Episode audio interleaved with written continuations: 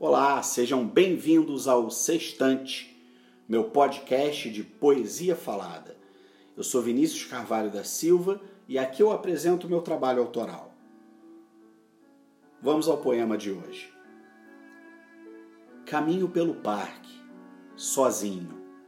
O tempo me atravessa, como uma flecha que já não sinto.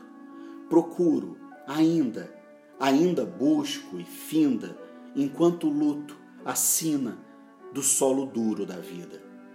Faço a travessia, chego noite e dia no agora e no aqui. Sim, o trevo, encravado no nervo, latejo, o perco, encontro jasmim.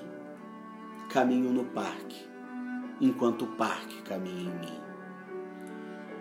Obrigado. Até o próximo episódio.